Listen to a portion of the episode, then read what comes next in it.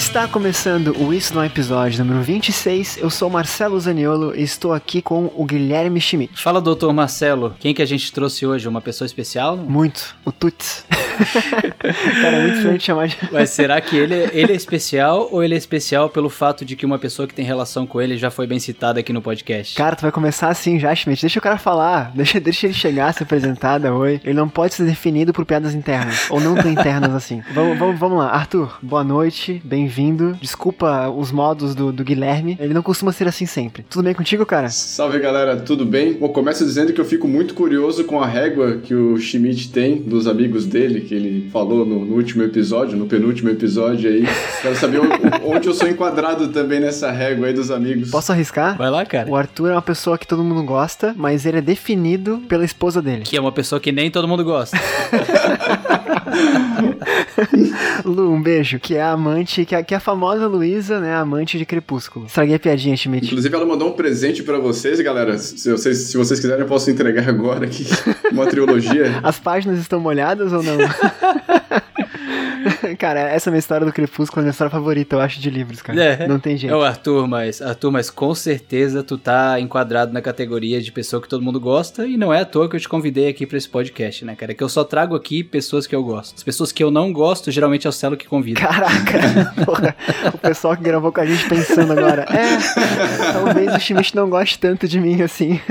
que louco.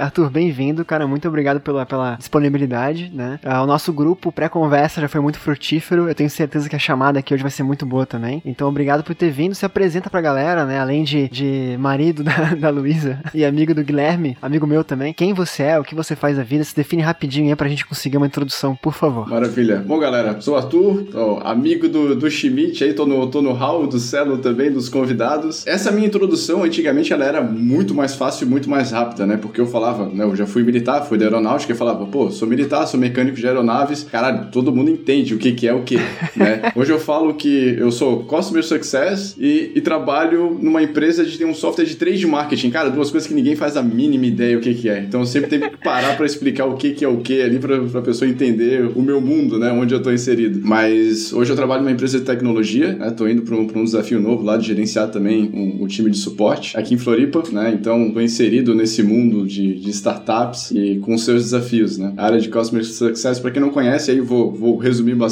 É uma área que, que cuida do cliente pós-venda, principalmente para o mercado SaaS, para o mercado de, de venda com, com, pagamento mensal, né? Popularizar um, um Netflix da vida que, que paga todo mês, então mais ou menos isso de empresa para empresa. Obrigado, obrigado. Ficou mais fácil, né? Esses termos do Arthur estão me deixando perdido aqui, cara.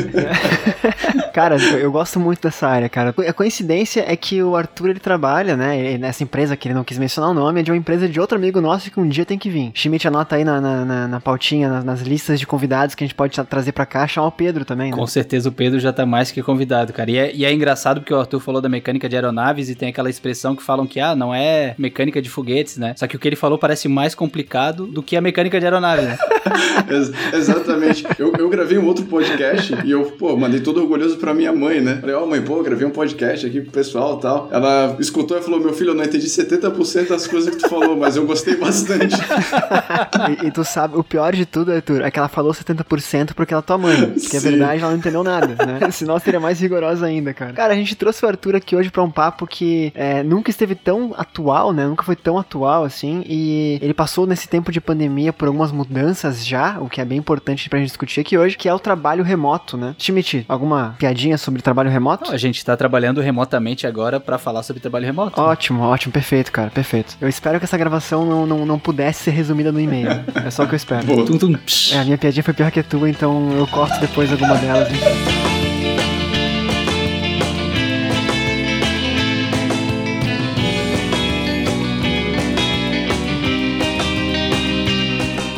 Arthur, vamos lá, cara. É, agora vamos deixar a introdução de lado e vamos começar a bater um papo, né? Cara, tu trabalha numa empresa de tecnologia com seus termos e suas gírias, né? Se quiser falar um pouquinho mais da tua atuação também, pra gente conseguir fazer o, o, ouvinte entender, né, esse cenário que tu se, se, se, insere, mas tu sempre trabalhou remotamente? É algo novo para ti? Como é que foi essa... Como é que tu entrou nesse, nesse mundo de trabalhar é, remotamente? No computador, em casa, enfim? Quando eu comecei a trabalhar na, na Involves, é, eu entrei pela área comercial, né? E ali eu já comecei a atuar de maneira remota remota, porque uh, a gente trabalha com software que é de empresa para empresa, né? Então a gente não trata ali com o consumidor final. E a nossa venda já era online, né? A gente fazia algumas vendas presenciais, mas não, na grande maioria era, era online. Depois eu fui para a área de Customer Success, né? Que é essa área que, que trata já com o cliente vendido, né? E tem os objetivos ali de, de reter o cliente proativamente. Então a gente tem várias ações para que o cliente enxergue valor naquilo que ele está comprando. Vamos trazer para o mais popular, né? Já que eu falei do Netflix no, no início. É mais ou menos Netflix querendo entregar valor sempre pro, pro usuário para ele não querer cancelar a assinatura, né? Então é lançando uma série nova, lançando alguma funcionalidade nova. E isso tem um pouco de customer success, né? A diferença da área que eu atuo é que a gente fala realmente com as pessoas, né? Enquanto no Netflix provavelmente nunca teve, a pessoa nunca teve contato com o customer success deles, né? Que é um B2C que a gente fala, né? Que é, é da empresa para o consumidor final. Então desde o início eu já tinha essa relação do, do remoto. Para mim, cara, foi, foi sendo assim orgânico, né? É, trabalhar no, no, meio online. Quando eu comecei a trabalhar no sucesso do cliente, né? Que é o Customer Success, já tinha uma pessoa locada em São Paulo. Então, desde o início, uh, eu já tinha primeiro um par, né? Depois eu fui para a equipe de liderança, uma pessoa que, que a gente tratava remotamente. Então, eu tinha grande parte do time aqui em Floripa, mas sempre pensando na interação com essa pessoa que estava lá em São Paulo, né? Depois a gente teve uma outra pessoa que entrou, na verdade, que trabalhava com a gente em Floripa, que foi para Colômbia. Então, aí eu já tinha dois pontos diferentes, né? Para tratar. E aí, dentro da Involves, eu acabei sendo o, o pioneiro, digamos assim, a já trabalhar com, com parte da equipe presencial, parte da equipe remota, porque depois a equipe de São Paulo também foi crescendo, né? Então, esse trabalho que a gente faz hoje, para mim, ele já, de certa forma, já existia, né? Por já ter essa, essas equipes deslocadas, né? Em outros estados e outros países também. Cara, eu, eu, eu quero saber muito mais ao, ao longo da, do papo, né? Eu quero me, me inteirar mais das mudanças que tu observou nesse, nesse, nessa atividade, nessa forma de trabalhar, né? Uhum. Eu imagino que antigamente, quanto tempo faz isso? Eu entrei na Evolves em 2015, como liderança eu comecei em 2018. É, eu imagino que em seis anos muita coisa tenha mudado, ainda mais com a pandemia agora e tudo mais, né? Mas antes disso, Schmidt, qual é a tua experiência com, com trabalho remoto, cara? Burrito, burrito remoto funciona? Adoraria, inclusive.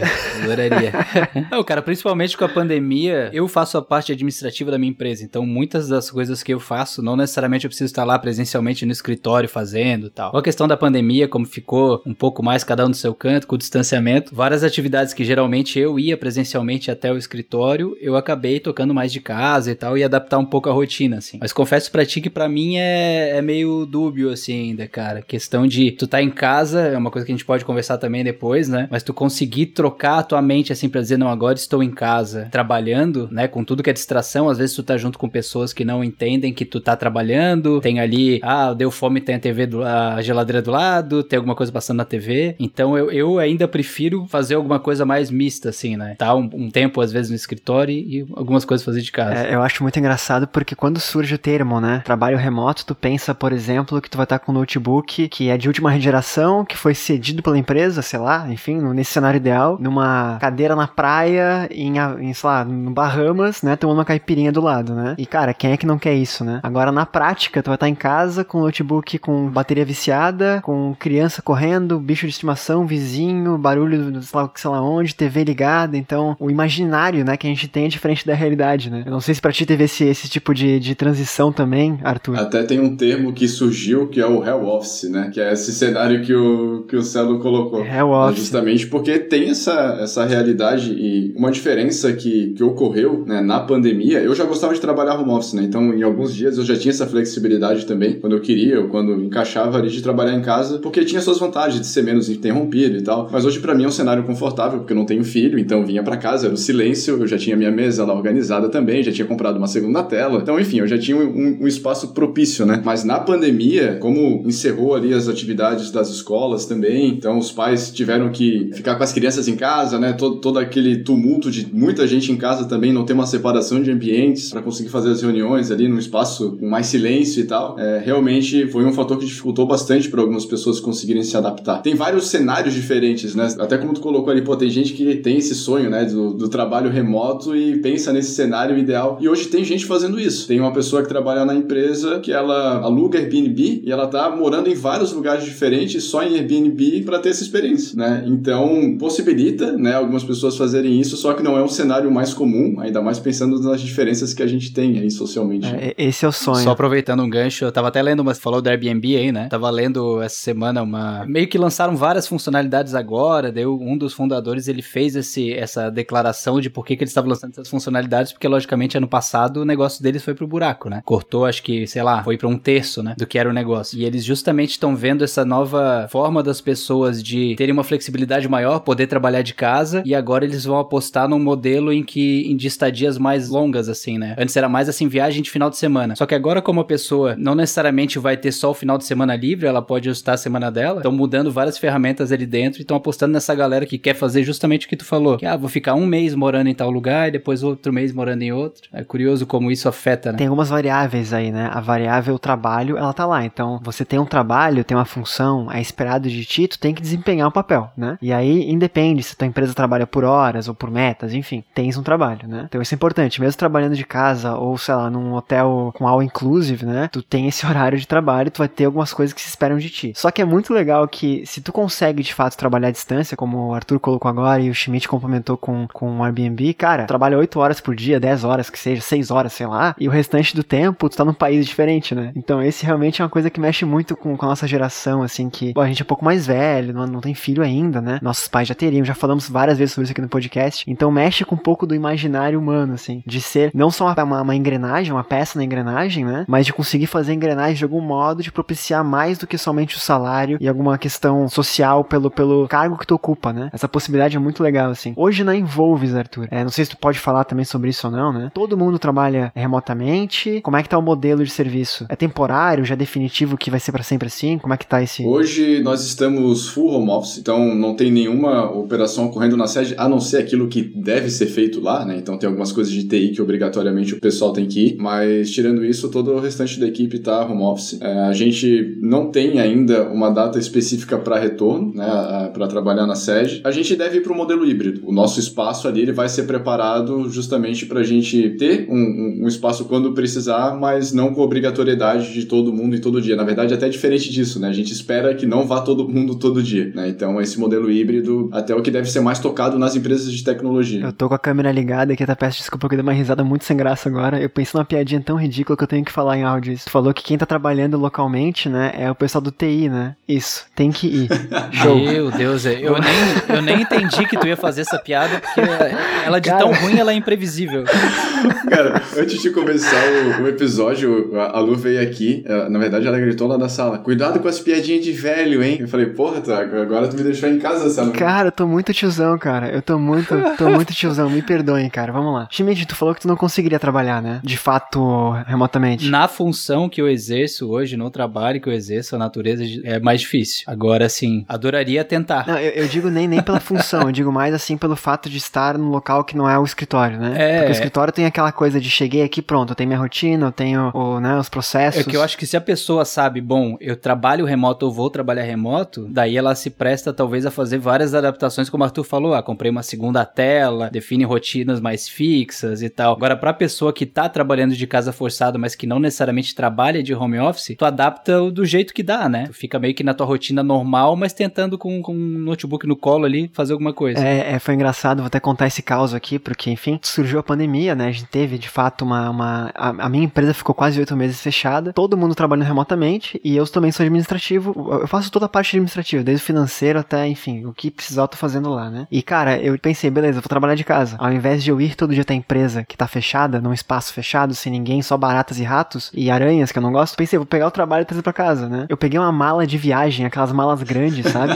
eu enchi de papel, eu juro, cara, foi a coisa mais ridícula da minha vida. E parecia que eu tava Assim, se duvidar, eu pagava excesso de bagagem em voos, tá? Era muito papel, eu trouxe calculadora, eu trouxe, cara, assim, tudo que tu imaginar de, de arquivo, de, sei lá, é, livro caixa, livro, nossa, tudo que imaginar de, de, coisa que eu tinha, clipes, elástico, eu trouxe pra casa. E, e esse quartinho onde eu tô gravando agora, ele virou basicamente um almoxerifado, assim, tinha tudo aqui dentro. E foi muito triste porque eu olhava para isso e pensava, cara, eu não acho que as empresas façam assim, né?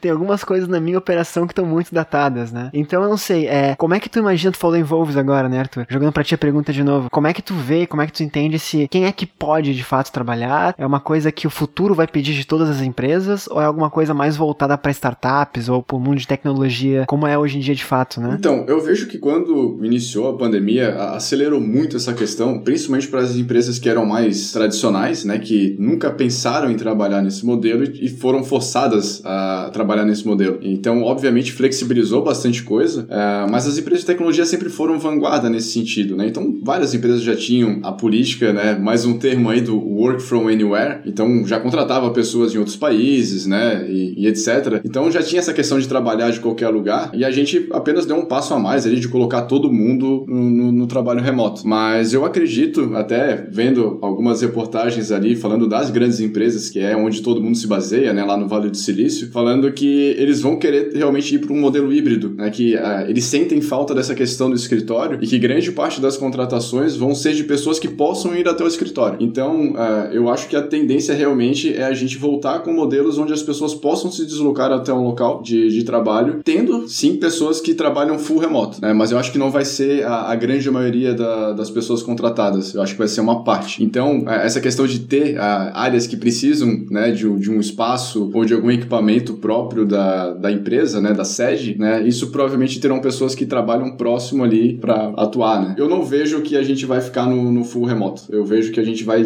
realmente para o modelo híbrido. Tem muita gente com saudade de voltar a trabalhar presencial, de ter interação do dia a dia. Pessoas que têm dificuldade com a disciplina, como, como o Schmidt comentou, e aí estão sofrendo um pouco mais na, na questão do remoto. Então, não vejo o, o full remoto ser adotado total. Mas, lógico, tem algumas questões aí que tem impactado bastante, que, que a gente até comentou um pouquinho antes ali, que é, cara, o mercado da tecnologia meio que virou igual o mercado do futebol, né? Cara, é verdade. Esse é um tópico que a gente pode abordar bastante, nas né? contratações de fora, assim, né? O, o apelo, o valor do, do, o valor do dinheiro, de fato, né? Lógico, não só o dinheiro, mas também o mercado, né? A projeção, a evolução que a pessoa pode ter, né? Eu, eu, eu acho muito engraçado o que tu falou de, de das empresas estarem, não é voltando atrás, mas é buscando encontrar um equilíbrio, né? Porque, cara, a gente foi da, bem dizer, é uma, é uma metáfora muito antiga, né? Mas vamos lá. É, a gente foi dos Flintstones pros Jetsons em duas semanas, né? Na pandemia ali. Porque, cara, as empresas não queriam ficar fechadas, né? A gente não podia ir pra rua por motivos óbvios, né? Ainda tem que se cuidar com isso, logicamente. Mas, cara, vamos lá, a gente tem que dar um jeito. Então, as empresas forçaram isso, né? E parecia que era algo muito definitivo. O, o Arthur colocou um link na, na, nossa pauta aqui que eu dei uma olhadinha ontem, que era a respeito do Twitter, da Amazon, do Facebook, comentando que seria definitivo, né? O remoto é o, é o novo, novo, no, nova forma de trabalhar, né? E, cara, quantos problemas tiveram nisso, né? Eu não sei se tu quer entrar um pouquinho, se tu prefere seguir pelo caminho agora já da, da, da contratação internacional ou seguir pelo caminho do. Tu que escolhe, cara. Tu que é a nossa camisa 10 aqui hoje. Ou se tu quer ir pelo caminho de fato do, dos problemas, né? Que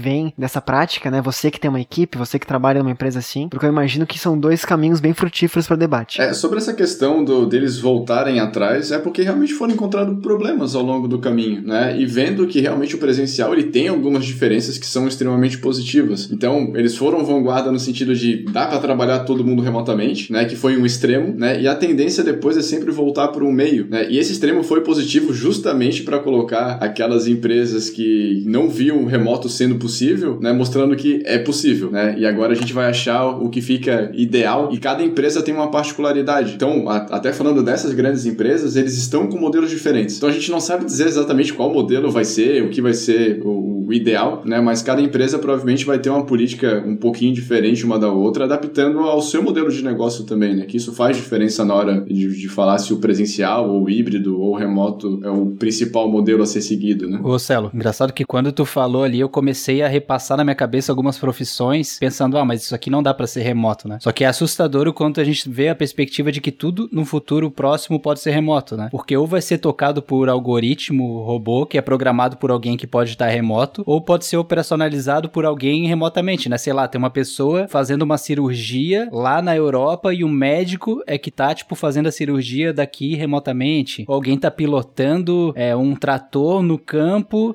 remotamente também. Aquela coisa dos drones, né, cara? Sim. O americano tá lá bombardeando lá no Oriente Médio com o drone Caraca, que, que horror.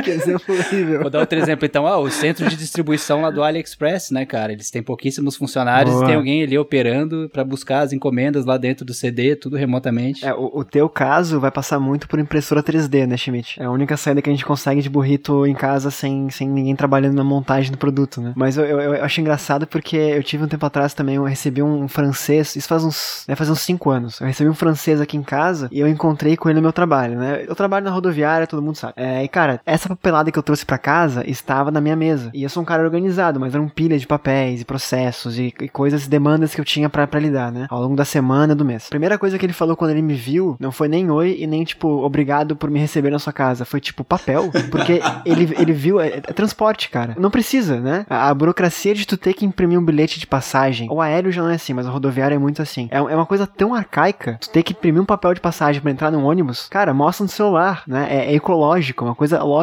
Só que os processos ainda são tão enraizados que a gente acha que é impossível, né? E como o Arthur bem falou, e o Schmidt agora fez análise também, cara, é possível. A pandemia mostrou que é possível. Só que aí, sei lá, eu começo a pensar realmente nas questões de a parte social, né? A interação entre a, a colaboração, que acho que fica muito, muito perdida nisso, né? Três pessoas conversando presencialmente durante tantas horas é diferente da gente fazer uma, uma reunião no, no, no Google Meet ou no Zoom, enfim, para discutir uma ideia, né? Um brainstorm é diferente, uma decisão é diferente, talvez demore mais, demore menos. É, tem outras questões também, né? Porque a gente tava falando também no grupo de o, o, o multitasking, né? A gente tá fazendo uma chamada aqui, enquanto nós conversamos, tem alguém no celular respondendo e-mail. Cara, é difícil tu controlar esse tipo de coisa, né? Se numa empresa, presencialmente, com um gerente cuidando dos gerenciados, esse tipo de coisa acontece, cara, como é que é no mundo remoto, Arthur? Quer, quer denunciar alguém da equipe aí, cara? Enquanto tu tava falando, na verdade, eu tava no WhatsApp, nem prestei atenção no que tu falou, mas... eu vou repetir a pergunta, então.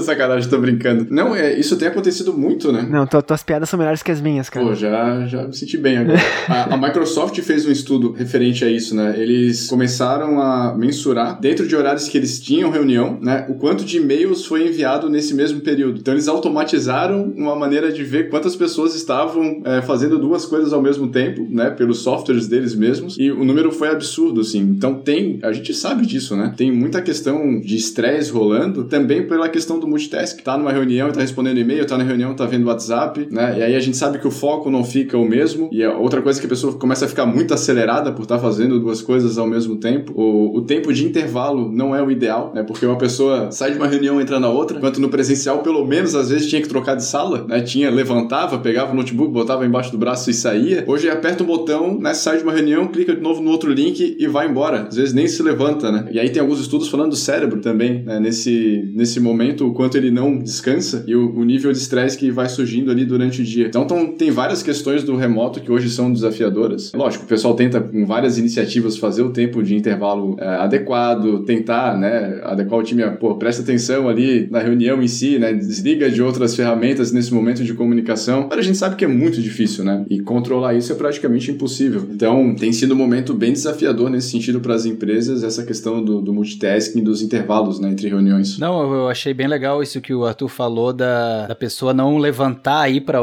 outro ambiente, sair, ficar sempre preso. Que eu fiquei pensando um pouco daquilo que eu tinha começado no começo também, que tu ter uma sede, tu trabalhar numa empresa, parece que tu também ancora os problemas e as coisas que acontecem lá naquele lugar e quando tu volta para casa, tu separa tua visão, né? Casa é o teu ambiente de conforto, de descanso. Agora, quando tu coloca tudo no mesmo balaio, acho que tu começa também a ancorar esses problemas e as questões profissionais na tua casa e o que eu acho que não, não é muito saudável, né? Gera aquilo que o Arthur falou ali da questão da saúde mental e tudo, pessoal estressado. É, duas coisas que eu percebi durante esse período também foi quantas pessoas têm dificuldade de parar no almoço e o quantas pessoas têm dificuldade de parar no final do dia. Porque como tem várias empresas com práticas para isso, tá? De, mostrar o quando tá online, quando não tá, tem práticas no mercado, mas tantas outras têm essa dificuldade do, do profissional não responder a mensagem quando chega. Né? E tem muitas empresas que trabalham ali utilizando grupos de WhatsApp, por exemplo. Então, uh, no final do dia, né, no, no presencial ali naquele pré-pandemia, quando chegava essa mensagem, falou, pô, já não tô no escritório, amanhã te respondo.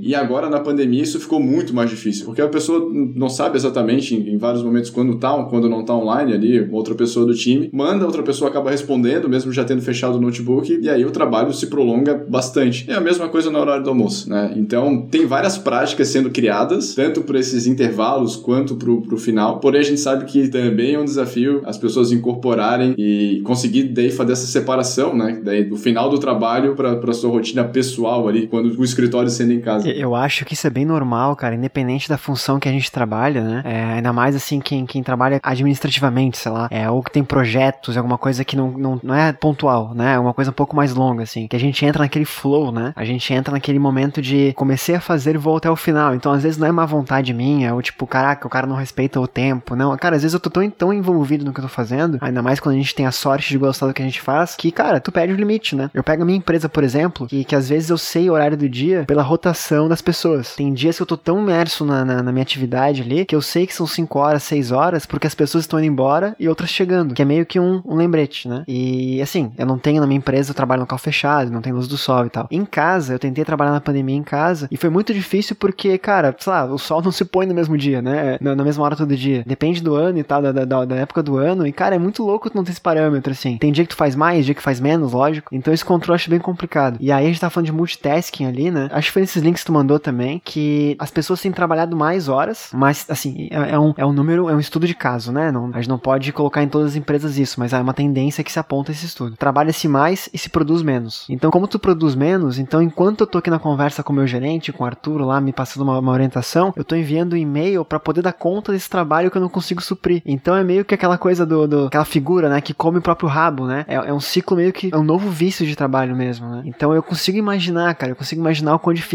é achar esse equilíbrio assim e o quão importante tem sido agora tentar achar essa porta de escape que é o híbrido, né? Realmente orientar para esse ponto. Né? É, é um ponto muito interessante, Celas, que tu comentou, porque logo que começou o trabalho remoto ali no começo da pandemia, muita gente falava, pô, agora não tem mais o tempo do cafezinho ali que o pessoal ficava conversando, não tem as interrupções, né, de uma pessoa passar na mesa da outra lá também, não só interromper, como também, né, entrar em algum assunto ali que, que não é de trabalho, e agora eu consigo focar muito mais, agora eu tô produzindo muito mais. O que a gente consegue perceber hoje é que essa produção que, que eles falam nem sempre é só por isso. Ah, essa produção a mais que foi vista foi decorrente também de um tempo a mais sendo trabalhado que não é visto da, da mesma forma no, no remoto que é visto no presencial. Até porque os modelos de, de bater ponto, controle de jornada mudaram. Então, o que eu enxergo é, é que as pessoas começaram a trabalhar muito mais também para entregar essa produtividade que foi vista a mais do que no presencial. Né? E isso normalmente não é falado. Né? No, no romantismo do, do home office, né? Normalmente é falado, ah, as pessoas produzem mais, mas produzem mais por quê? Né? Então, normalmente tem uma carga de trabalho maior que está sendo executada ali por trás. E aí, quando eu falo do, do, que eu vejo, não é só da empresa onde eu tô, porque no mundo da tecnologia e principalmente no setor onde eu trabalho, existe muita troca entre as empresas, né? É, o benchmarking, né? Então, tem muita troca de informação, a gente conversa muito entre as empresas ali para pegar as boas práticas, né? E, e, os insights. E realmente a gente vê isso acontecendo né, na, na grande maioria, principalmente no período mais crítico da, da pandemia ali no, no ano passado, né? Onde a gente teve a primeira onda de uma maneira mais forte. A gente sentiu bastante isso, né?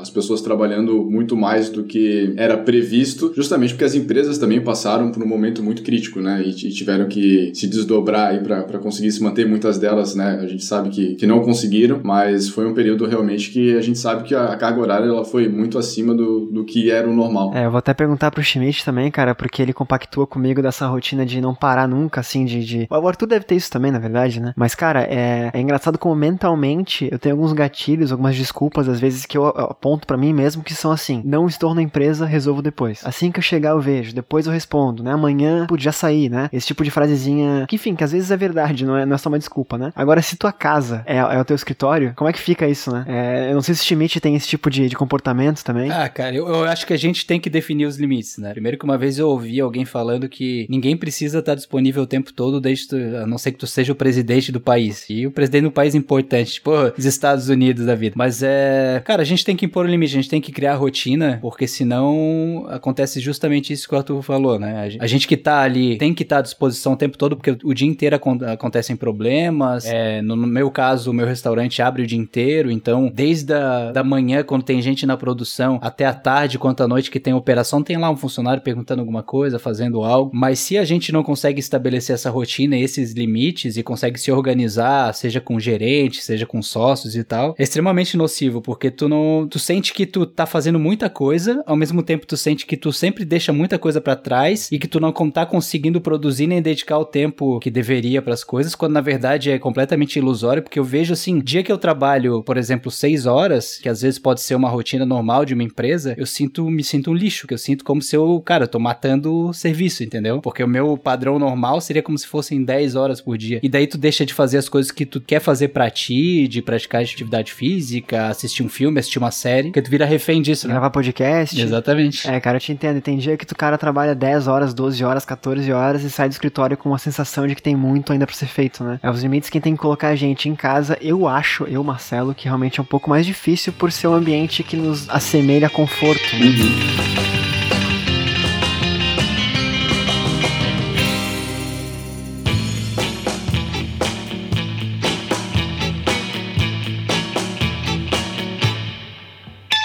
Arthur, perguntinhas que eu tenho para te fazer, cara. Quantas reuniões por dia tu faz? Ah, varia bastante, cara, mas numa média ali de sete reuniões. Meu Aí Deus. sobe ou desce dependendo do dia. Caraca. Tá, vamos, vamos, vamos destrinchar esse número, tá? São reuniões de quantos minutos? Vamos começar assim. Ou 30 minutos. Em média, por alto. ah, ou 50 minutos. É, é difícil fazer reunião de mais de uma hora, né? Eu tento marcar reunião de 50 minutos justamente para ter esse intervalo de 10 ali para levantar no banheiro, pegar uma água, né? Às vezes pegar alguma coisa para comer, mas em média são reuniões de uma hora. O que é possível a gente reduz para 30 minutos. Algumas poucas a gente passa de uma hora e trata em uma hora e meia. E essas reuniões, cara, é. Pô, vamos lá, é uma inquisição agora.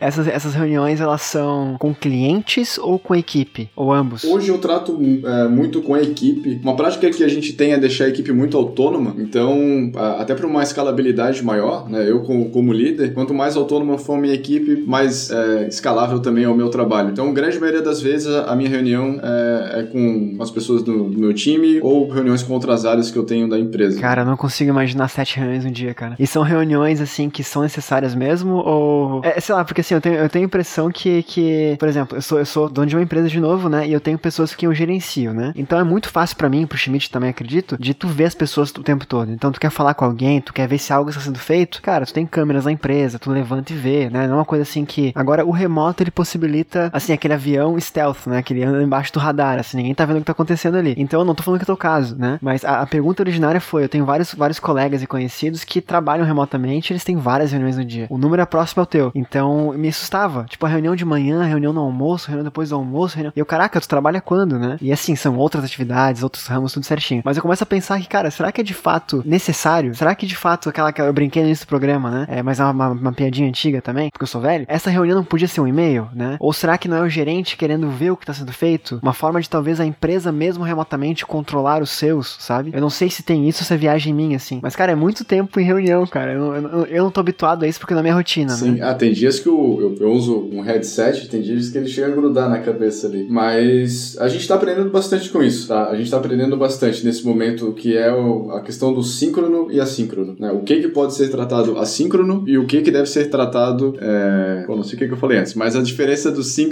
e do assíncrono, né? É, vamos lá. O síncrono seria junto, né? E em coletivo, né? Isso, a reunião. E o assíncrono que a gente pode fazer separado. Exatamente. O que a gente está aprendendo nesse momento é que quando veio a pandemia, como as pessoas tinham muito essa ânsia da- de resolver às vezes no tempo dela, né? De, putz, eu tô vendo que o Celo não me respondeu ainda, eu, cara, pulo ali na mesa dele, cutuco ele e, e tenho a minha resposta. Isso no começo sempre virava uma reunião, né? Que o Celo não tá me respondendo aqui no meu comunicador e cada empresa pode ter um- uma ferramenta diferente, né? Uma das mais famosas aí o Slack. Cara, vou chamar o Celo numa videoconferência. né? Então tudo virava uma reunião. É, com o passar do tempo, a gente tá aprendendo muito mais a lidar com o assíncrono. E, e aí lidar com a ansiedade daquela resposta que não precisa ser imediata e não é porque eu quero aquela resposta agora que a pessoa vai me dar aquela resposta agora. né? Então se reduz o número de reuniões, muitas coisas vão para outras ferramentas, né? outros documentos para as pessoas trabalharem de forma síncrona. né? Então a galera vai preenchendo, vai deixando comentários, conforme ela vai vendo ali, vai interagindo dentro daquele documento. E as reuniões vão realmente sendo destinadas para aquilo que deve ser tratado de forma síncrona, né? Que vale a pena um bate-papo, vale a pena uma interação via vídeo, né? Mas ainda tá no momento de aprendizagem, como um todo, tá? Lógico, lá na Envolvas a gente desenvolveu algumas ferramentas para isso também, a gente tá no momento legal, porém ainda com, com oportunidade de melhoria. Eu acho que como todo mundo, né? Se a gente falar da, da, da, da Fang ali, né? Da Facebook, Amazon, até eles estão nesse mesmo processo. A gente ainda sofre bastante com alguns momentos que poderiam ser assíncronos, né? E a gente faz de maneira síncrona, e algumas coisas que estão assíncronas e que, pô, poderiam ter uma velocidade maior se a gente tivesse feito síncrono. Então, é um momento de aprendizagem no todo, essa questão das interações, né? No, no modo remoto. Só cargo comparativo. Schmidt, quantas reuniões tu faz por dia? Eu faço hoje uma reunião fixa por semana. Não, é por aí, como eu tenho também, mais ou menos. De novo, gente, não tem certo nem errado. Eu tô colocando, né? São, são empresas diferentes, são propostas diferentes, são setores diferentes, né? Mas eu vou te dizer uma coisa, cara. Só que eu fico falando, a gente conversa muito pelo WhatsApp. Então, às vezes, se a gente pegasse uma hora do dia e condensasse pra conversar sobre todas essas coisas, seria mais organizado e mais produtivo do que ficar espalhando conversa o dia inteiro. Que é como se a gente estivesse fazendo uma, pequenas reuniões o tempo inteiro. Eu já tenho a mania, eu prefiro às vezes conversar pro WhatsApp, assim, de, de, assim, quando são coisas não urgentes, né? E eu aprendi muito que, cara, talvez o que é urgente pra ti não seja pro outro, né? Então, são coisas realmente imprescindíveis, eu ligo, eu, eu faço uma reunião, eu converso, marco um horário e tal, que é algo assim, cara a cara, né? Agora, a maioria das coisas eu tenho tratado por WhatsApp, por e-mail. Eu escrevo tudo no papel, né? Nesse, nesse formulário do WhatsApp, do e-mail, e deixo registrado. Quando a pessoa puder, ela me responde. É, tem, tem uma questão cultural do, do brasileiro também, o modo como a gente interage, né? Então, muitas vezes o assíncrono, ele é muito mais objetivo do que uma reunião, né? Onde a gente se perde facilmente, né? Eu tava até brincando com um colega recentemente, ele fala que a, ah, a gente começa falando que eu preciso contratar uma vaga é, e tô entrevistando uma pessoa que se chama Fernando. Quando vê, a gente começa a discutir sobre Fernando e não mais sobre a vaga que eu tava precisando contratar, né? Então, a, a gente tem uma questão cultural também, da, da maneira como a gente se comunica, que faz as reuniões, às vezes, não ser tão produtivas como poderiam ser e não otimizadas no tempo como poderiam ser. Então, é lógico que tudo isso pega, né, quando a gente fala dessa otimização do tempo, como a gente já vem falando do síncrono e do assíncrono, mas também na, na questão da nossa produtividade. Cara, que bom que tu falou isso, porque eu ia falar, eu, eu ia falar o contrário, né? Eu ia partir de um clichê, de um, de um, enfim, de um, talvez um ato falho, sei lá, falácia, que seria falar que, beleza, a empresa onde tu trabalha é diferente da minha, né? Então eu ia falar o seguinte, eu quero acreditar que as pessoas que estão habituadas a essa rotina da, da, da Involves são pessoas que numa reunião elas não saem do foco, mas pelo jeito não, acontece a fuga também, né? As reuniões que eu participo, as minhas reuniões, cara, elas demoram muito mais. E eu não gosto de fazer reuniões na minha empresa porque eu não tenho como ir embora, né? Então eu fico meio que preso às pessoas ali que às vezes não, o papo vai para futebol, vai para clima, vai para qualquer coisa, pandemia agora, né, que a gente fala muito sobre isso. E eu não quero, já, já, já encerrou o assunto, eu tenho outras demandas e tal. Então, bom saber que não é só na minha empresa que isso acontece. É do humano, é do brasileiro, né, do, do latino. Sim, é, e são duas coisas diferentes nesse, nesse contexto também, sabe? Lógico, no começo da reunião sempre tem um, um quebra-gelo, a gente sempre brinca, interage com alguma coisa, até porque é saudável fazer isso, né, já que a gente não tá tendo interação presencial. Isso é, é ok acontecer, é, mas outro ponto que eu coloco é às vezes desviar do foco do objetivo da reunião, né, que a gente começa falando sobre um assunto específico, né, a gente tá aqui falando sobre pandemia, trabalho remoto, sei lá, e quando vê a gente tá falando do, do jogo da, da Eurocopa. Crepúsculo. Crepúsculo, pode ser. Eu posso chamar a Lu aqui,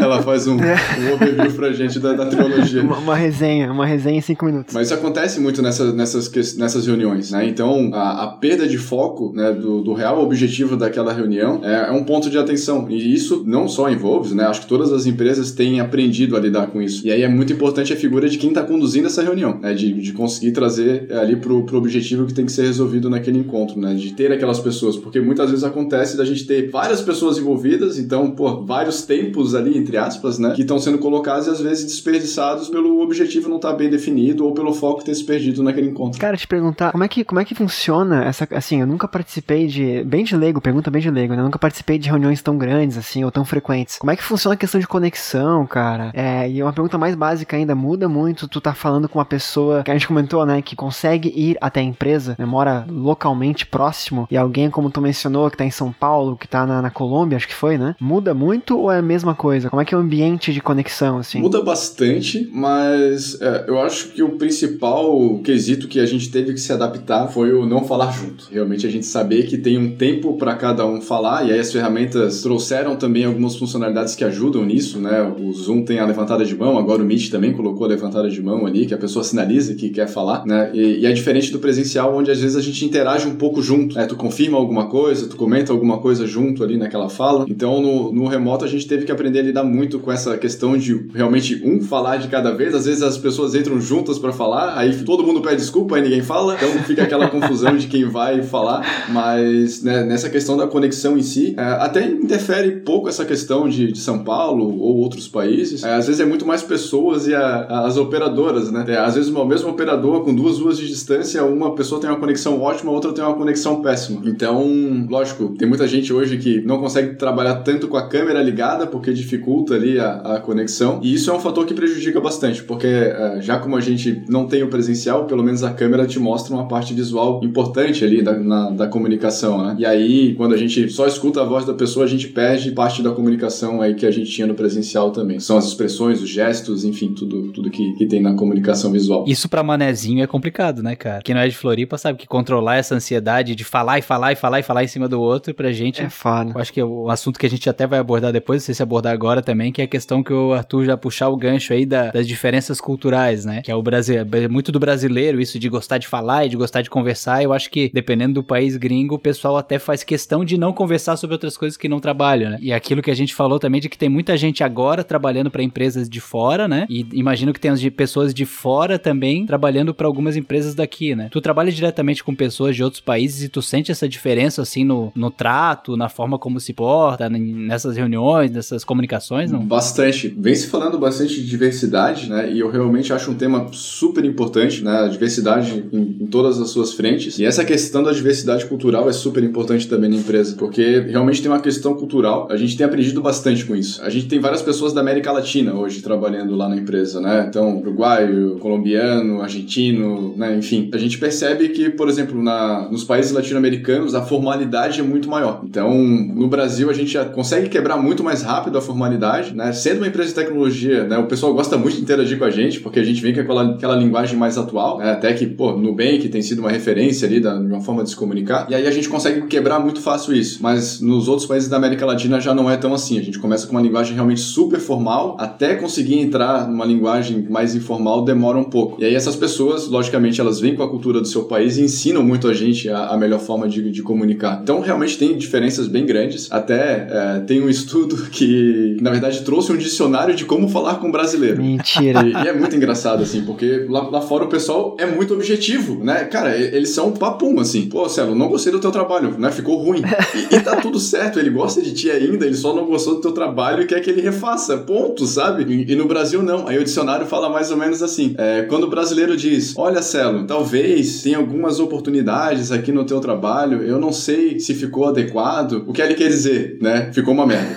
então, é o pessoal de fora traduzindo o que o brasileiro quer dizer, que a gente usa mil palavras naquele meio para não deixar a pessoa chateada, né? Enfim, é, mas é uma questão de objetividade totalmente diferente. Então, a gente teve que aprender a lidar, né? Hoje a gente trabalha com 21 países, é lidar com essas diferentes culturas, diferentes modos de, de comunicar e que lá fora realmente, é, normalmente é muito mais objetivo e muito mais direto, assim, né? Em alguns meses a gente dá aquela, aquele choque, assim, quando lê aquele e-mail, que é uma pancada. Cara, é, é simplesmente um modo de comunicar, não, não tem nada de, de, diferente, assim. Eu fico pensando como é que eu reagiria num, num cenário desse, né, cara? Eu pedir desculpa o tempo todo, cara, desculpa te frustrar, sei lá o quê, porque não é normal. Eu, eu, na minha empresa, é aquela questão da. Eu aprendi na faculdade, eu não lembro se isso é um termo técnico ou se é uma, uma invenção de um professor, mas que é crítica sanduíche, né? Que tu começa com, com um elogio, aí tu faz. É tipo um quebra-gelo, né? Um elogiozinho, tu faz uma crítica no meio, que é o que tu realmente quer dizer. Então, assim, por exemplo, não gostei do teu trabalho, né? Mas tu fala isso com palavras menos impactantes, e aí depois tu termina com mais um elogio, né? Então tu faz um sanduíche, né? Da, da, da crítica. Eu sinto realmente isso é algo brasileiro, assim. Enfim, a gente perde tempo nisso, né, cara? Imagina, eu tive que fazer três coisas para dizer uma, né? Pensa no ambiente de produzir, que se espera uma certa produção, uma certa produtividade, é, né? Três coisas que, na verdade, o que tu queria dizer era do meio e teve que inventar outras duas ali, né? E assim, a gente é maduro, né? A gente sabe que é do meio que é o que interessa. Eu, se, se, se, o Arthur faz isso comigo, eu vou saber que ele quer falar que meu trabalho é ruim, né? O que ele falou antes, tem aquela frase de Game of Thrones, né? Que o que tu fala antes do mas não importa, né? A gente sabe disso, gente. A gente não é mais criança, né? Então é complicado. Eu vou aproveitar, Arthur, já que a gente tá falando aí de. A gente pensou isso lá atrás, eu vou trazer de volta para cá. A gente tava falando de contratações internacionais, né? Porque hoje a tua empresa, a Involves, trabalha com 21 países, salvo engano, tá atuando em vários países também, além de, de contatos de pessoas que trabalham na empresa em si, mas também tem um assédio muito grande de empresas de fora, né? É, eu tenho conhecidos também que trabalham para empresas de fora hoje no Brasil, então esse mercado remoto, essa possibilidade de trabalhar remotamente, abriu portas, né? Algumas empresas estão começando a se importar com a possibilidade da pessoa ir até a empresa, outras empresas não. De repente eu moro em Floripa e eu trabalho com uma empresa em Tóquio, por exemplo. Posso ir até Tóquio? Posso, mas não é hoje, né? Tem um planejamento prévio. Como é que tu entende trabalho remoto, o teu segmento, né? E essa nova dinâmica de mercado, cara? É, agora eu falo como tecnologia num geral, né? Teve até um, um post recente, não lembro exatamente de qual site, falando que a parte de desenvolvimento, né, de software vai entrar em colapso, justamente pela falta de desenvolvedores. Né? Então, a, a crescente, até se a gente pensar em termos de investimento, vem crescendo muito e tem mais gente querendo investir do que empresas, né? o que consequentemente faz acelerar muito a, as startups e faz ter uma necessidade muito grande de desenvolvedores. E de novo, a gente não tem pessoas no mercado. Então, tá uma corrida gigantesca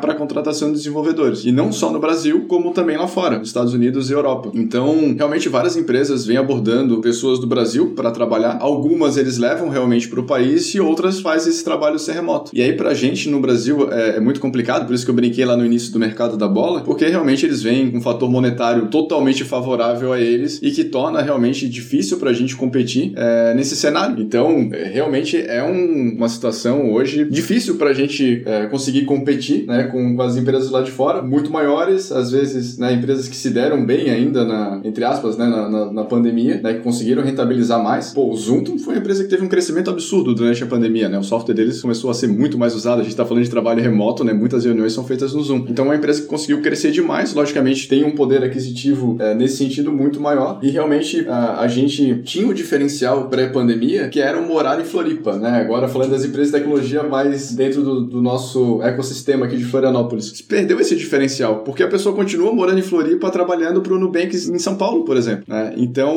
antes se valia a pena continuar trabalhando numa empresa de Floripa para morar em Floripa, hoje já não existe mais esse atrativo. Ela continua morando em Floripa, trabalhando para empresas de fora. Uns anos atrás eu lembro de comentar com, com colegas de fora da cidade, até do país, assim, que Floripa era um, era um vale do silício brasileiro, assim, né? E era uma cidade muito receptiva para startups e para desenvolvedores, empresas novas de tecnologia. Hoje em dia eu já sinto que realmente teve esse baque grande, assim, né? É, eu, eu, tenho amigos que foram embora do país para Alemanha, para Canadá, para enfim, para Europa como um todo, Estados Unidos também, trabalhar em empresas de tecnologia, né? Eles tiveram, eles aplicaram essas vagas, né? Eles fizeram, o, eles se manifestaram como, como interessados nessas vagas e foram chamados, né, pro currículo e tudo mais. Hoje em dia é engraçado que eu tenho bons amigos, excelentes amigos que moram em Floripa, não muito longe de mim, e trabalham talvez não para as mesmas empresas, mas para empresas de mesmo porte, né? É, muitos deles ganham em moeda estrangeira, o que eu não consigo prever o impacto que isso vai ter nas economias globais daqui a um tempo, porque é, o Brasil tem um padrão econômico, os Estados Unidos outro, a União Europeia tem outro, né? Cada país da União Europeia também tem, tem seus particulares ali. Cara, como é que vai ser? Imagina uma população inteira é, no Brasil trabalhando para um produto que é feito na Europa, por exemplo, o impacto que isso vai ter, é, enfim, macroeconomia, né? Mas é muito engraçado que muitos deles ganham em moeda estrangeira, outros têm um salário convertido, né? Mas bem acima do que é o salário praticado também. Então é um tipo de assédio que ninguém viu vindo, assim, ninguém não, mas que a gente meio que protelou pela dificuldade física, né? E hoje em dia ele parece bem presente, cara. Muito presente. E a questão de salário que, que a gente estava comentando, alguns cargos, algumas especialidades, é mesmo um, um júnior, né? Uma pessoa que está começando, por ela até que da especialidade, ela já sai ali, né? Com um salário de 8 mil reais, mais ou menos. Então, imagina uma pessoa que é sênior, uma pessoa que é especialista, né? Me diz que, que função é essa? Dicas de vagas. Pô, é, pior que é verdade, assim, tem algumas vagas que é muito difícil de achar o profissional no mercado. Quando acha, já vai para um nível assim. O que antes era pago por um pleno ou sênior, hoje é pago por um júnior, justamente porque não existe. É, é a oferta e demanda, né? A clássica. E é louco que. Eu lembro que quando eu entrei na faculdade, né, eu sou velho, então lá em 2005, já tinha essa corrida para os cursos de tecnologia, ali, sistema de formação, ciência da computação, justamente porque diziam que, porra, agora é profissão do futuro, Floripa, isso aí que o Celo falou, do Vale do Silício. Agora, cara, eu conheço no mínimo umas três pessoas que largaram uma profissão completamente diferente, sei lá, inclusive ex-funcionário meu que começou a estudar programação, justamente por isso que o Arthur falou. Vai chegar num momento em que tanto o mercado daqui não vai conseguir, né, encontrar oferta para demanda que ele tem de profissional, quanto vai valer muito a pena para pessoa trabalhar mesmo sendo sub-remunerada, né, no padrão lá de fora, com a conversão para nossa moeda aqui, vai ser um salário muito superior ao que poderiam pagar aqui. É um problemaço, cara. Eu não consigo. Isso é um ponto que a gente pode perguntar pro nosso amigo Pedro. Anotar, né? o outro episódio que a gente vai fazer, porque, cara, é difícil tu enxergar uma perspectiva, né? Porque a, a, a cotação possivelmente não vai melhorar tão cedo. Essa demanda por esse tipo de profissional só vai aumentar, porque tudo, na verdade, tá, tá convergindo para essa parte mais tecnológica, algoritmo e automatização e tal. E ele é um cenário um pouco diferente porque a gente fala muito de, de sei lá, fuga de cérebros, né? A fuga de cientistas, de médicos, de, enfim, desenvolvedores também, por que não? E é muito engraçado porque, engraçado não, é triste, porque trabalho remoto possibilitou hoje que de fato não haja fuga do cérebro. O cérebro segue aqui, mas o tempo desse cérebro não tá aqui, né? A, a pessoa não tá trabalhando para algo brasileiro, né? Algo local, assim. Então eu vejo a empresa, conheço o Arthur há muito tempo, conheço o Pedro, que também é muito, vai, vai vir falar com a gente um dia que é muito, muito tempo também. E é muito legal ver uma empresa dessa surgindo aqui no quintal de casa, né? Com pessoas que são próximas a gente e tal. Eu imagino que nessa discrepância de valores, essas empresas de fora, elas conseguem pagar realmente um salário pífio, perto do que elas pagariam para, enfim, qualquer júnior nos países deles, né? Nos países de origem. E pra gente é um valor absurdo. Então eles estão pegando, sei lá, os melhores, as melhores pessoas, né? Os melhores talentos ali para gerar essa mão de. Cara, que, que, que, tema? Que tema complicado esse, cara. Tem algumas iniciativas sendo tomadas já referente a isso, lógico, né, cara, pra gente é, mitigar essa situação. Então tem algumas grandes empresas brasileiras já atuando na formação de desenvolvedores. Então, eu posso estar falando besteira agora do nome das empresas, mas se eu não me engano, o Mercado Livre tem uma, uma atuação já na, nessa questão de formar desenvolvedores. Uh, o Itaú também está com alguma ação nesse sentido. O planejamento deles é, cara, se, se o mercado ali de educação formal já não consegue dar conta, vamos nós dar conta desse, desse modelo. E tem algumas empresas se juntando também para ir nesse mesmo sentido, tá? De formar desenvolvedores aqui no Brasil. E aí quando a gente fala, né, que ah, várias profissões profissões estão sumindo, né? Muitas pessoas estão perdendo emprego. Na verdade, a gente sempre vê uma migração dessa, dessa mão de obra, né? É, aí tá um baita mercado, um baita segmento para entrada, principalmente das pessoas mais jovens. CS, né, a área que eu atuo, de Customer Success, é a mesma coisa, né? Tá crescendo absurdamente. Se olha no LinkedIn, sempre tem vaga lá disponível. Então, uh, tem algumas profissões novas surgindo e algumas outras que já existem há algum tempo que tá precisando muito desse reforço profissional e que as pessoas podem olhar aí com, com carinho. E até não tenho, não ganho nada, não, nenhum jabá, mas a Tribe é, é uma empresa também do Brasil que ela atua nessa formação de desenvolvedores e é bem legal o modelo que eles trazem lá referente a, a pagamento do, do, curso. Então, eles estimulam a pessoa a, a, se formar lá com eles, né? Enfim, fazer o curso. E o modelo de pagamento é que ele só vai pagar o curso após ele já estar empregado e ganhar um valor X de salário, aí ele começa a pagar o curso que ele, que ele fez de desenvolvimento. Que massa. Então, isso também estimula, né, o, o mercado. Aconselho aí a quem já, já pensou e quem se interessou nessa, nesse ponto da conversa aí, aí pro, pro lado de desenvolvimento, a procurar aí a Tribe e ver se se encaixa aí no, no seu propósito, no seu plano de, de carreira também. É, eu tava pensando aqui até para jogar papo fora, assim. É, cara, eu, eu nunca fui muito ligado a sistemas, a, a desenvolvimento, software e tal. Nunca foi muito minha praia, assim. E eu sempre, eu sempre relutei muito. Até falei com o Schmidt, cara, isso, conversas recentes até, assim, de um pequeno arrependimento das faculdades que eu segui, dos cursos que eu tive, que eu fiz, que me graduei, né? Porque meio que me, me fazem alguém que tem que estar localmente presente, né? E aí essa mudança, esse tema de trabalho remoto, pensando positivamente agora, né? Ele abriu portas para pessoas como eu que sempre quiseram trabalhar, não presos num espaço físico determinado, numa empresa engessada e tal, de repente fora do país, fora da cidade, ou ter esse fluxo de vai e vem, essa liberdade maior. Cara, não é só esse segmento, né? Tem várias, várias, várias, várias vagas. Tem hoje em dia eu vejo muita vaga de redação. Eu sou publicitário, né? Então, vaga para redatores, vaga para gestores, vaga para cara vendas, né? É vaga, várias vagas que antigamente poderiam ser online, poderiam ser remotas, desculpa, poderiam, mas não era o praxe, né? Hoje já tem esse, esse mercado surgindo. Então, eu vejo pessoas que eu, eu sou um cara que sou novo, mas sou velho, então naquele, naquele ponto da vida que, sei lá, é, não é tarde ainda, mas não é, não é cedo, então a gente fica naquele, naquela dicotomia. E eu vejo muitas pessoas na mesma faixa etária que eu, que também não, não estão tão satisfeitas com seus trabalhos hoje, pensando que talvez o remoto seja, seja possível, né? Trabalhar em empresas sempre quiseram trabalhar, de repente em São Paulo, de repente em Curitiba, de repente na América do Sul, de repente fora do país, sem ter que de fato sair das cidades, né? O desenvolvimento sempre foi muito bem visto por isso, né? Mas o trabalho remoto abre portas para outros setores também, o que é bem positivo. Feito desabafo. Câmbio e desligo, né? Cara, uma, uma questão do, no mercado da tecnologia até vem se abrindo muito é, essa questão da, da, formação acadêmica, né? É, na verdade, o que importa mais hoje é a tua soft skill e o conhecimento que tu tem frente à tua formação. Então, tem muita gente que é formada. Cara, eu sou formado em mecânica de aeronaves, né? E trabalho numa área de pós-venda, tô indo para um, uma gerência agora. Minha formação não tem nada a ver com, com a frente que eu atuo, né? E, e cada vez mais tá, tá sendo assim. A gente tá falando de desenvolvedores agora, é a mesma coisa. Importa muito o conhecimento que a pessoa tem e não a formação que ela tem. Né? E, e, de novo, tem uma quebra de paradigmas em vários segmentos ainda para isso acontecer. Né? Eu vejo várias empresas que, pô, se a pessoa não tem um nível superior X, ela não pode assumir um cargo Y. Né? Isso está sendo quebrado, né? E o, e o, trabalho remoto vem também nessa frente aí, quebrando essas, essas barreiras do, do mercado tradicional. O bom é que Arthur pode trocar turbina em pleno voo, né? Caralho. Nossa, ah, depois a Lu fala das minhas piadas, né? Quer dizer, ela não falou das minhas, falou das nossas piadas, Schmidt, então. Putz. É, eu não sei, eu não sei o que, que a Lu alertou o Arthur, sabendo que nós três fazemos piada de tio velho. Sim. Tem, tem, seu, tem seu glamour, né? Tem seu. Uhum.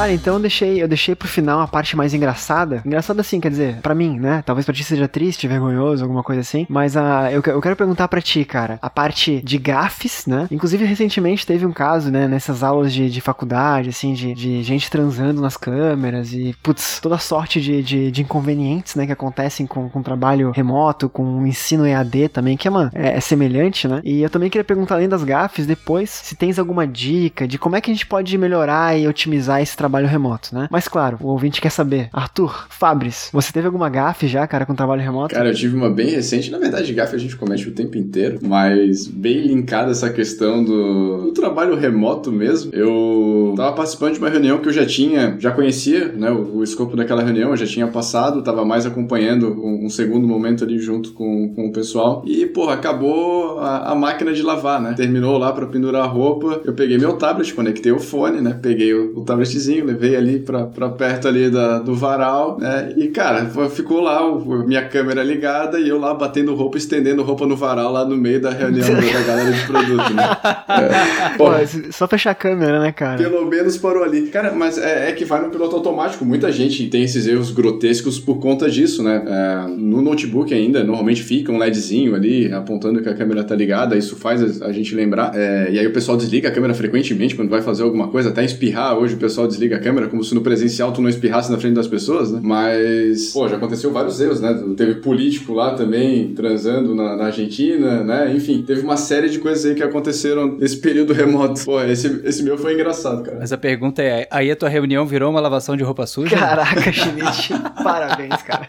Como é que tu consegue, Pô, cara? E, e, pior que isso é um caso porque a gente tava falando lá de fazer duas coisas ao mesmo tempo, né? Cara, eu, eu, vi, eu vi áudio cozinhando, é, é, bem, é bem comum, assim. Eu já tive algum tipo de reunião também que eu, que eu tava com fone de ouvido cozinhando enquanto a pessoa conversava comigo, e a câmera fechada, logicamente, né? Então é, é foda porque eu cozinho mal já, então imagina com a reunião acontecendo e foi bizarro, mas, mas tudo certo. Aí teve aquele caso do Fábio Pochá também, que tava entrevistando o Boulos, acho que era, e, e, a mulher dele saiu do banho e passou pelado atrás dele, né? Esse tipo de coisa que, cara. Schmidt, tens alguma história assim, cara? Eu não, né, cara? Sou um cara de poucas reuniões, já falei.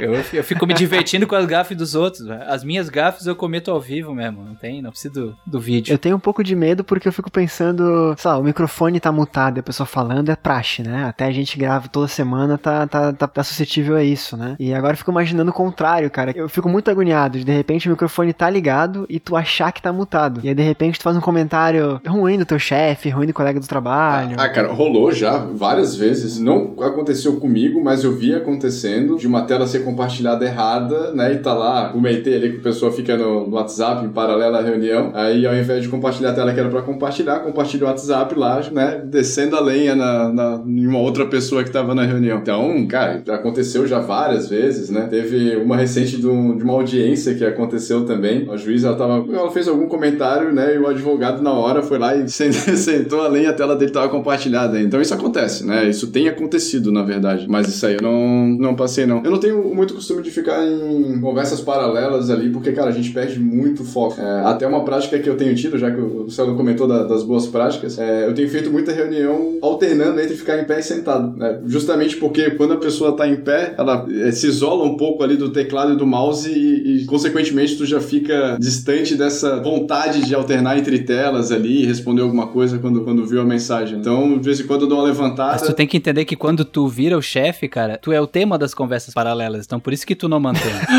Pô, brincadeira, eu já não faço mais parte do grupo lá, na verdade.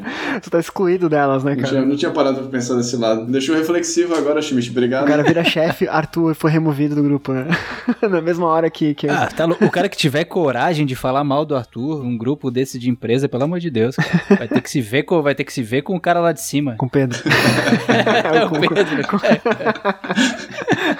cara, uma coisa que eu não gosto em reuniões assim, que, que é bem, com, bem comum, é assim, eu, eu tô sempre de fone de ouvido, né? Eu não sei qual é o erro que as pessoas fazem em casa, que às vezes a gente tá conversando, até gravando podcast, às vezes assim, e alguém tá no WhatsApp, aí, aí apita a notificação, sabe? E aí eu tô conversando com o Arthur e com o Schmidt, por exemplo, e eu não sei se é o Arthur ou o Schmidt, porque de repente não vi piscar a corzinha na janela aqui, mas eu sei que um dos dois tá no WhatsApp. Ou que naquele momento, nos próximos segundos, um dos dois vai abrir o WhatsApp e, e, e verificar a mensagem se é urgente ou não, né? Então eu tenho essa mania hoje em dia, e a gente pode, de fato, se tiver mais alguma dica, pode passar, Arthur. Até quando eu gravo podcast, cara, de ficar, tipo, hands-free, né? Pra usar um termo de startup, brincadeira. deixar as mãos livres, né? E deixar, tipo, tudo desligado pra não ter esse tipo de interrupção, porque acontece de vazar som de vídeo de YouTube, uh, vídeo do, do, dos stories no, no Instagram. É, eu, eu, gosto muito de trabalhar com fone, também já, já dá uma mitigada nisso, porque é, muitas vezes quando isso acontece é porque ele usa o microfone do notebook, o som do notebook, e aí as notificações elas surgem ali e atrapalham, né? Eu, eu, eu estudo bastante programação neurolinguística, né? PNL, e eu sou do perfil auditivo, então qualquer som me atrapalha. Então a tendência, quando tem uma reunião comigo, eu saio mutando todo mundo. Quem não tá falando, eu saio mutando. Quer falar, desmuta pra, pra falar, né? Porque realmente qualquer som às vezes interrompe a, a fala da outra pessoa, porque o, o, software ele não entende quem tá falando e ele começa a cortar os outros microfones, né? Pra, pra não ter essa sobreposição. Então, uma, uma prática legal é, cara, não tá falando, muta o seu microfone, né? Porque senão vai atrapalhar outra pessoa ali em algum momento, seja com uma notificação, seja até respirando, às vezes tem gente que se atrapalha. E aí, uma, uma prática legal também é ter um headset, né? Um, um fone legal, é, justamente para trazer mais conforto conforto, às vezes mais qualidade ali também no, no microfone, porque, cara, tem alguns fones que é uma tortura ficar ouvindo, né? Com aquele som chiado lá no fundo, né? Tem microfone que é, que é bem intenso ali, passar uma hora ouvindo a pessoa falar prejudica bastante ali a, a interação. E a gente sabe que qualquer coisinha hoje faz um detalhe gigantesco, né? Quando a gente fala dessa questão é, da saúde mental, né? Pô, uma hora com uma qualidade ruim ali, ou, ouvindo alguém, vai sair daquela conferência com certeza louco pra, pra fazer outra coisa. Tô acostumado a ouvir rádio AM, meu amigo. Cara, é, É, é. ouvir, jogo, ouvir jogo do Figueira na Rádio AM, imagina. É dois sofrimentos, né, cara? Primeiro eu assisti o jogo do, ouvir o jogo do Figueira e depois naquela qualidade de áudio. Pronto, ó, vamos perder o foco falando de Figueira e futebol agora, com certeza. Ainda mais por ter um Havaiano e um Figueirense conversando aqui. Pô, eu vou poupar o Gui de- dessa vez. É porque ele é o host aqui, então, cara, não, não posso. Ele vai meditar se eu, se eu falar alguma coisa aqui do, do, do nosso futebol catarinense, então não adianta. Dica de reunião que eu dou, então. É ter claro o objetivo, isso é importante pra caramba. Deixar claro na descrição o que é aquele evento, para as pessoas que vão saberem se é realmente importante pra elas ou não, elas saberem priorizar ah, as reuniões que elas foram convidadas. Convidar somente as pessoas necessárias também é uma parte importante. Parece lógico, né? Mas tem gente lá que sai convidando todo mundo ali como se fosse aniversário. E, cara, ter o foco na reunião, né? Ter uma pessoa que vá conduzir aquele encontro, que se mantenha, saiba realmente parar o assunto quando ele foi desviado ali, trazer de novo pro, pro objetivo. Acho que são dicas importantes, parece óbvio, né? E, é, e aí eu falo que é a gestão do óbvio que a gente precisa fazer às vezes que a gente não faz. né? Então, para quem tem muito trabalho remoto, vale a pena, muita reunião remota aí, vale a pena avaliar também esses encontros como estão sendo feitos. Cara, é óbvio, mas é difícil seguir às vezes, né? Eu, eu gosto muito de ser prático, cara. Então, sem ficar de rodeios, é, a coisa, é normal, como tu falou, sair um pouquinho do, do assunto, mas já puxa de volta de novo. Porque senão cada minutinho que sai da conversa ali, cara, escalona depois, né? Não tem jeito.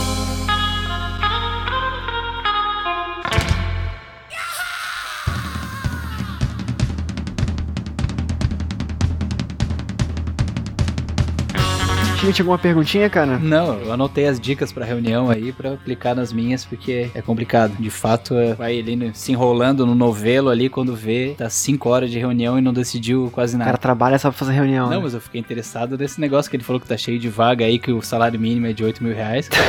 Eu, que- eu só queria comunicar formalmente pros meus sócios aqui que eu tô abandonando as minhas cotas e tô começando a estudar aqui linguagem de programação. Ainda há tempo, cara? Essa é a pergunta. Ainda há tempo? Cara, com certeza, com certeza. É, lógico, para esse mercado, algum, algumas vagas também ligadas à, à engenharia de dados, né? Quem trabalha com, com BIs, né? Sendo, mais genérico, também tem, pô, uma, uma puta oportunidade nesse momento. Também tem uma carência de profissionais. Então, quem tem esse perfil mais analítico, com certeza tem um mercado bem grande para explorar. Só que, lógico, a gente sabe que isso também é, depende de algumas skills que a pessoa tem. Então, não é todo mundo que vai ter o perfil para ser desenvolvedor. Muita gente vai ter que batalhar bastante para conseguir adquirir ali o que é necessário, né? Principalmente na de, de pensamento lógico. Mas, cara, tá, tá bombando aí o mercado. Se, se tiver interesse, busca mesmo, porque oportunidade tem. Arthur, eu vou, eu vou conduzir pro final de, de papo agora, cara. Vai ser um prazer inenarrável conversar contigo sobre esse tema. As coisas mudam todo dia, né? As, as coisas mudam o tempo todo, então tenho certeza que muitas coisas ainda estão para acontecer nessa busca por equilíbrio, nessa abertura de mercado, dessa ameaça de mercado, nessa transição entre o remoto e o, e o presencial, o híbrido, como é que vai ser feito essa, esse equilíbrio todo, né? É, a gente não falou muito também sobre, sobre as línguas, né? A gente falou de, de países diferentes e tal, mas como é que é uma reunião de repente com outros idiomas, né? Com espanhol, com inglês, com enfim, guarani, qualquer, qualquer língua que seja. Então, muito obrigado pela presença, cara. Muito obrigado pela, pela tua compartilhar com a gente teu conhecimento, né? Que com certeza é muito, muito amplo. Foi um prazer, cara. Um prazer estar aqui com vocês. Pô, é um modelo que, que a gente ainda vai ter que aprender muito, né? Daqui a um tempo a gente vai ouvir esse podcast de novo e falar, caramba, olha o momento que a gente estava e pra onde a gente foi. Mas tenho certeza que tá sendo um momento super válido, né? Que a gente vem vivendo aí, extraindo coisas positivas desse momento extremamente difícil aí que a gente vive como, como sociedade, né? A gente vem aprendendo bastante coisa aí também e é sempre importante tirar as, as lições que, que a vida nos dá, né? Desses desafios que a gente passa. Pô, gente, agradeço demais aí o papo, uma honra estar aqui com vocês. Cara, uma coisa que eu deixo até de, de, de reflexão minha no final, assim, cara, é que é uma, é, é uma mudança meio que inevitável, né? É, tudo bem, a gente tá discutindo entre o híbrido, entre o 100% remoto, né? Mas o online faz parte do nosso mundo, né, cara? Então, a gente tá falando sobre isso, né, Schmidt? Daquelas NFTs, né? Da questão do as novas gerações não ter a coisa física, né? O, o remoto nada mais é do que uma, uma empresa que não é não, não estar fisicamente no local, né? Está cada um na sua casa, cada um no seu espaço, né? Não tem uma, uma, uma... talvez tenha, mas não, não é obrigado aí. Vocês entenderam, ponto. Então acho que passa muito por isso, é uma mudança necessária. Então a gente tem que pensar e ponderar e aprender com ela. E aí ver o que nos compete, né? Ver o que, que nos agrada e tentar trabalhar com isso. Talvez a verdade da, da empresa que o Arthur trabalha, da Envolves, não seja, ou da equipe que ele gerencia, não seja a mesma de uma outra equipe, mas são equilíbrios que as pessoas buscam entre si, né? Voltando às analogias de time de futebol, né? O time tem que jogar junto, né? Então acho que, que é mais ou menos por aí. Ah, o caminho é meio. vai ser descoberto no meio do caminho ali. Schmidt, alguma última colocação, alguma última pergunta, alguma última, última afirmação, piada, sem graça de tiozão? Não, cara, eu acho, eu acho bonito isso das pessoas. Todo mundo sempre quis muito esse contexto, né? Ah, poder estar em casa o tempo que quisesse, trabalhando de casa e, enfim, e podendo furar compromissos sociais sem com uma justificativa válida, né? E agora acho que depois de depois de todo mundo nesse tempo assim isolado, sentindo falta desse contato, acho que tá conseguindo refletir vendo que não é bem assim, né? Que tem também o um lado muito positivo de tu tá perto, de tu tá junto, de tu conviver e que todo mundo consiga achar o equilíbrio, né? A gente falou bastante aqui dessa questão do modelo trabalho remoto, híbrido, só que, cara, independente da,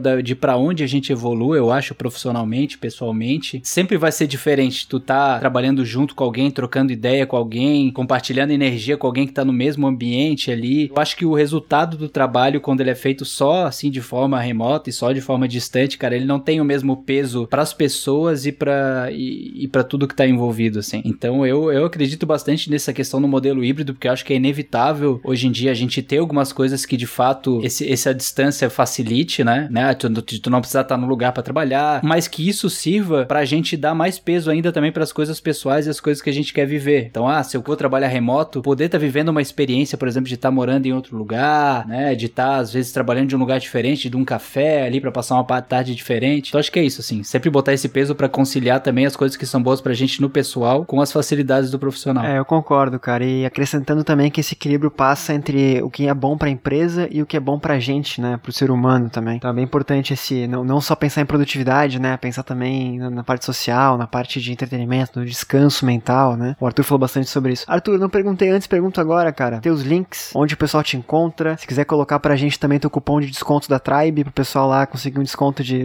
Brincadeira. que horrível, cara. É, como é que o pessoal te acha, cara? Se quiser é, divulgar alguma coisa também, fica à vontade. Fiquei vermelho aqui. Pô, normalmente, né, deixa o meu LinkedIn ali, dá pra deixar no, na descrição do episódio, provavelmente, né, Sandro? Claro, claro. Se o pessoal quiser trocar uma ideia sobre, sobre esse assunto, sobre Customer Success, costumo fazer muitas rodas de conversa aí sobre Customer Success. Fiquem super à vontade, adoro falar sobre o tema. Contem comigo aí também nesse aprendizado e acho que a mensagem final é equilíbrio, né? É isso que a gente busca em todas as frentes que, que a gente tá. Quase aplaudir de pé aqui a, fala final do Gui. Pô, concordo super ali com, com tudo que ele colocou. E, e é realmente isso que a gente quer encontrar sempre para uma vida mais feliz, pra uma vida mais plena, né? É achar o equilíbrio. Bora trocar juntos aí, bora aprender juntos, que a gente tem um, um caminho longo ainda pela frente. Links todos aqui embaixo na postagem. Schmidt, anota aí também, cara. Customer Success é uma pauta muito legal, puta pauta mesmo. Vou chamar o Arthur de novo, vai pra tocar uma ideia. E, meu caro, de coração, muito bom voltar a falar contigo, muito bom te ter aqui no episódio. É a primeira vez, mas com certeza não será a última. Vou contar até três, a gente dá tchau, pode ser? Não. Desgraçado. ah, isso não pode acontecer em reunião remota, ó. Tem que concordar com quem tá liderando a, a reunião. Vamos lá, vou contar até três, aí todos dão tchau, beleza? Fechou. Um, dois, três, tchau. Tchau. Tchau.